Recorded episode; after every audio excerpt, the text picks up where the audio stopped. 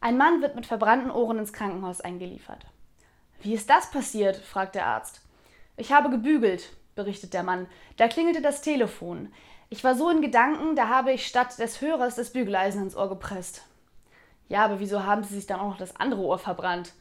Na, danach musste ich ja noch den Rettungsarzt anrufen.